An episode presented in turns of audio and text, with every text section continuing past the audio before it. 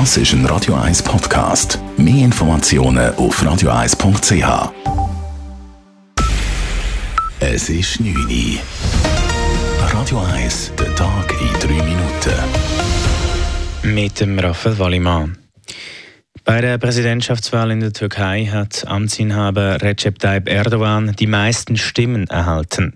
Trotzdem muss er in die Stichwahl. Der Chef der Wahlkommission Ahmed Yener teilte mit, Erdogan habe nach dem vorläufigen Ergebnis die absolute Mehrheit knapp verpasst. Miriam Schmidt berichtet aus Istanbul. Jener sagte auch, dass es eine Rekordwahlbeteiligung von 88 Prozent gegeben habe. Die vorläufigen Ergebnisse für die Parlamentswahlen liegen noch nicht vor. Aber auch da ist jetzt eigentlich schon klar, dass Erdogans Regierungsallianz die Mehrheit halten kann.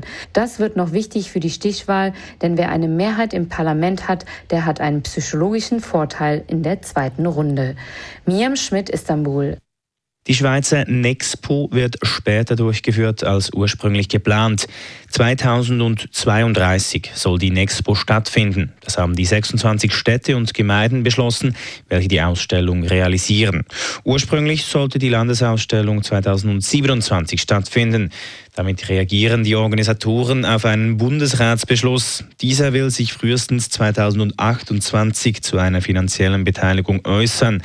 Die Expo sei eine Chance, die Schweiz zusammenzubringen, betonte heute die Zürcher Stadtpräsidentin Cory Mauch an einer Medienkonferenz. Die Nexpo fördert den sozialen Zusammenhalt, indem die Nexpo nicht eine Region ins Zentrum rückt, sondern viele verschiedene Gemeinden und Regionen sowie die Schweiz als Ganzes und die Bevölkerung als Ganzes einbezieht. Die letzte Landesausstellung in der Schweiz fand 2002 in Biel, Neuenburg, Yverdon und Murten statt.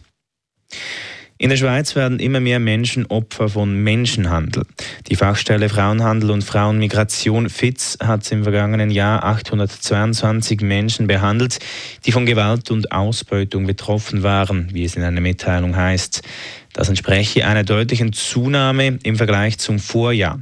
Die FITZ macht unter anderem das europäische Migrationsregime und die Ausländerpolitik in der Schweiz dafür verantwortlich. Der Ukraine-Krieg habe zudem gezeigt, je sicherer die Fluchtroute und je legaler die Migration, desto weniger Menschen werden Opfer von Menschenhandel.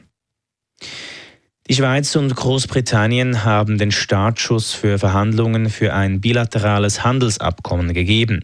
Heute trafen sich in Bern Wirtschaftsminister Guy Parmelin und die britische Handelsministerin Kami Badenoch.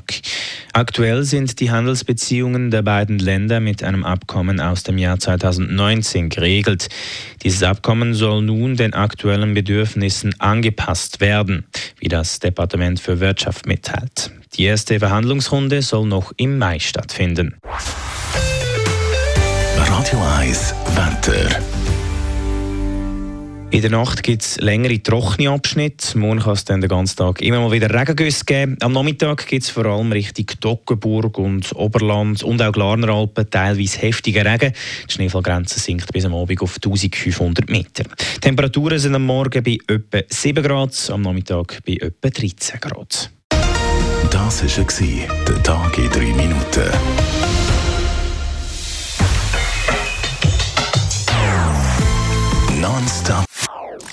Das ist ein Radio 1 Podcast. Mehr Informationen auf radio1.ch.